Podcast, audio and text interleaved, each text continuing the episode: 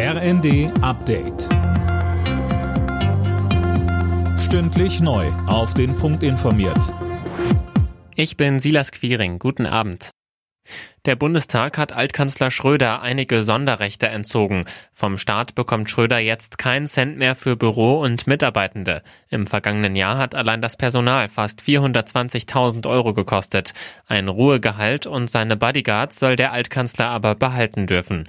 Schröder steht wegen seiner Arbeit für russische Staatskonzerne massiv in der Kritik. Auch das EU-Parlament fordert Sanktionen gegen Schröder. Der Bundestag will heute eine Reihe von Entlastungen beschließen, unter anderem einen Tankrabatt. Die Steuern auf Benzin und Diesel sollen vorübergehend gesenkt werden, damit der Literpreis wieder deutlich unter 2 Euro fällt. Auch das bundesweite 9-Euro-Ticket für Bus und Bahn soll beschlossen werden.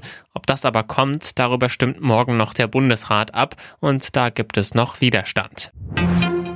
Der Mann, der heute Morgen in einem Bremerhavener Gymnasium eine Schulmitarbeiterin angeschossen hat, wird jetzt von der Polizei verhört. Die Polizei geht von einer gezielten Tat, aber keinem Amoklauf aus.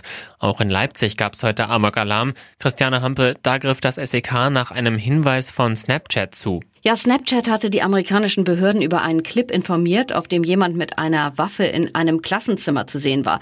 Der Tipp ging weiter an die sächsischen Kollegen, die den 21-Jährigen, der das Video gepostet hatte, heute Morgen vorläufig festnahmen. Im Verhör sagte er, das Video sei bei einem Projekttag entstanden, bei dem kein Lehrer dabei war. Bei der Waffe handelt es sich um eine Soft-Air-Waffe. Der junge Mann ist schon wieder auf freiem Fuß. Frieden ist nur dann selbstverständlich, wenn wir bereit sind, ihn zu verteidigen. Mit diesen Worten hat Bundeskanzler Scholz schwere Waffenlieferungen an die Ukraine verteidigt. Anlass seiner Rede im Bundestag ist ein EU-Sondergipfel zur Lage in der Ukraine. Alle Nachrichten auf rnd.de